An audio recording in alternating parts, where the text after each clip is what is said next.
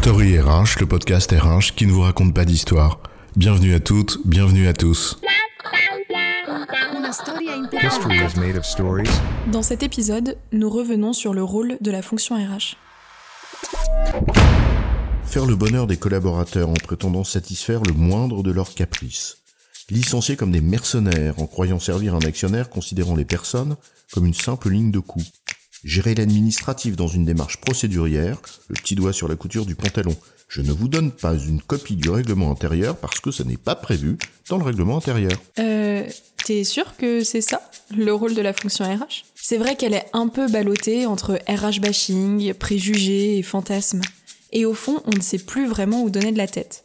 Certains la voudraient stratégique, d'autres la souhaitent augmenter, à base d'IA et de bots en tout genre.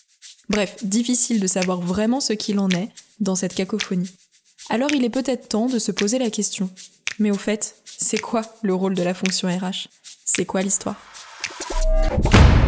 Si nous devions l'énoncer simplement, la mission de la fonction RH se résume ainsi. Faire en sorte que l'entreprise dispose des moyens humains pour réaliser la mission de l'entreprise dans la durée. Bon bah voilà, merci Patrick, c'était un excellent podcast. À bientôt pour le prochain épisode. Ah bah non, tu vas pas te débarrasser de moi aussi facilement, chef, on va détailler ce que ça signifie. En fait, c'est assez simple à comprendre. Il y a trois contributions de la fonction RH au regard de cette mission. 1. Elle alimente en amont la réflexion prospective, qui conduit à définir la stratégie de l'entreprise. 2. Elle crée un terreau culturel favorable à la réalisation de cette stratégie. Et enfin 3. Elle décline concrètement cette stratégie au travers de politiques et de processus RH pour la rendre possible. Zoomons d'abord sur le premier rôle de la fonction RH.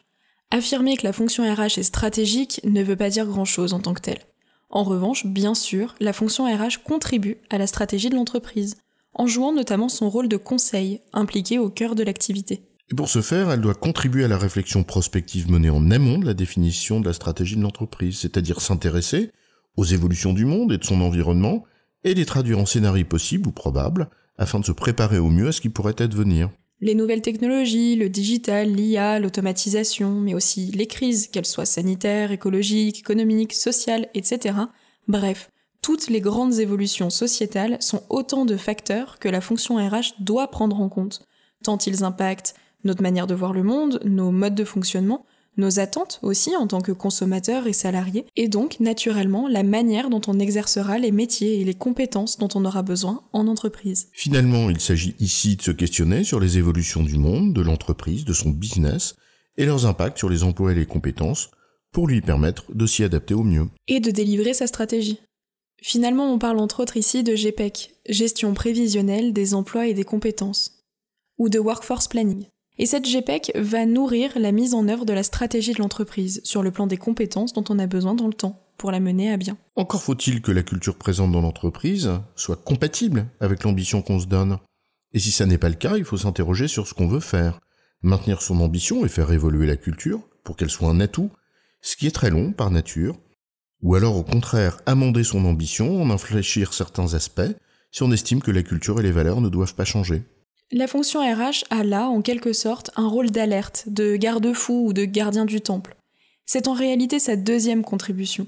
S'assurer que le terreau culturel que l'on a favorise l'ambition que l'on se donne, ou bien alerter si le gap est trop important. Sachant bien évidemment qu'une culture, eh bien, ça ne se décrète pas. C'est la résultante de ce que l'on est collectivement, et ça se façonne éventuellement, mais dans un temps long.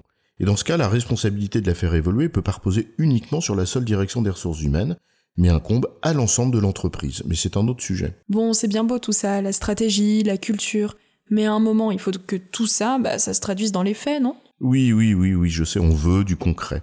Mais on y arrive, c'est la troisième contribution de la fonction RH. Rendre la stratégie possible, concrètement. En d'autres termes, la décliner, la stratégie et l'ambition, au travers de politiques et de processus RH pour la réaliser. Et c'est ce qu'on appelle l'alignement stratégique. Une mise en cohérence verticale entre d'une part la stratégie de l'entreprise et d'autre part les politiques RH pour que ces dernières contribuent concrètement à sa réalisation. Et les processus dont il s'agit, ce sont en fait les grands domaines RH, recrutement, formation, gestion des carrières, etc. Et on peut schématiquement considérer qu'il y en a de deux sortes.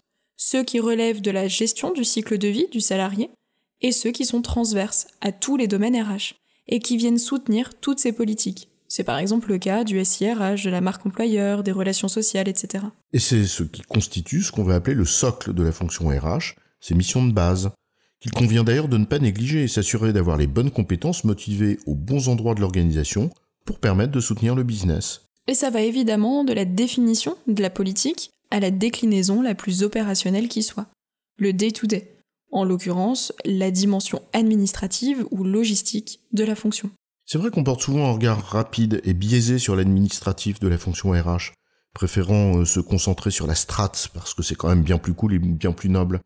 Mais cette dimension opérationnelle constitue les fondations de la maison, sans lesquelles tout s'écroule.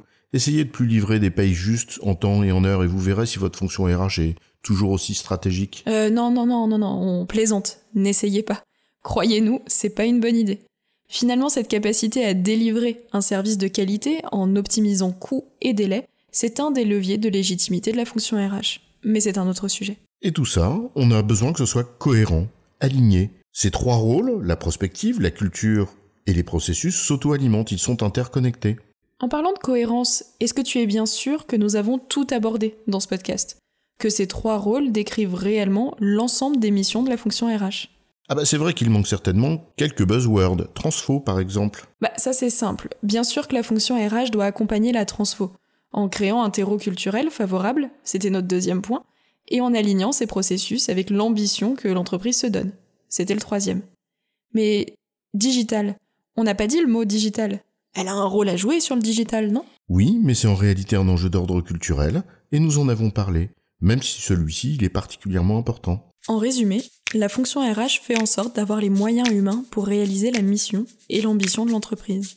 Pour ce faire, la fonction RH alimente la stratégie de l'entreprise avec une réflexion prospective en amont de sa définition.